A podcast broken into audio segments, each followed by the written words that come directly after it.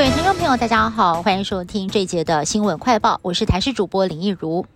近来防疫旅馆的疫情可以说是连环爆，台北跟桃园两家防疫旅馆确诊者的病毒基因定序都出炉，共有七例个案，从境外一入改列本土案例。台北的个案按一六八五九研判是被隔壁房的一六八七零传染，至于桃园的防疫旅馆事件，则是按一六七六八为感染源，传染给同旅馆的其他六名个案，只是六名个案分布在六楼跟八楼不同楼层，怎么样跨层传播呢？指挥官陈中认为。最可能是透过环境传播，旅馆人员分别在清洁跟送餐的时候不小心接触到病毒，进而让旅客把病毒带入房内。桃园某防疫旅馆群聚感染个案分布在六楼跟八楼，但是病毒基因定序相同。有专家认为可能是气溶胶传播，透过空调系统散播病毒。有医生指出，天花板的换气扇常见两大漏洞，一个是通气管穿墙到管道间的洞没有密封好。第二，则是便宜机种的止回阀，如果效果比较差的话，就可能会导致气体回流。如果是空调共用系统遭到病毒污染再传播，那么就是最严重的状况了。不过，指挥中心表示，不完全排除空气传播，但是几率比较低。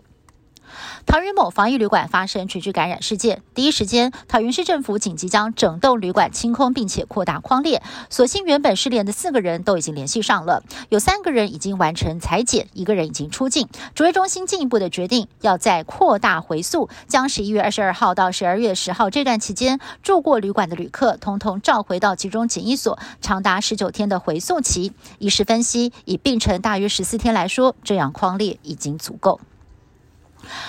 国内接连爆发防疫旅馆群聚感染，指挥中心正在进行环境裁剪。根据墨西哥大学的研究指出，防疫旅馆内最容易被病毒污染的物件是水杯，因为入住者大部分是无症状或者是在发病的潜伏期，这时候病毒的复制能力强，存活于咽喉或者是口水当中，浓度最高，才会使水杯成了病毒的温床。另外，旅馆内的物品也会因为不同的湿度、材质影响病毒存活的时间，像是陶。陶瓷制的洗手台，病毒最长可生存二十八天。今天晚上就是公投投票的决战之夜了。蓝绿白阵营在周五晚上各自举办了选前之夜。民进党方面，总统蔡英文跟行政院长苏贞昌南北赶场，台北场选在凯道举行。北市党部主委吴一农也发起了车队扫街宣传。而就在五百公尺外的自由广场，国民党大咖们齐聚夜宿蓝绿大拼场，民众党也不落人后，在立法院旁集结。蔡总统则是推出了最新的影片。继续的来催票。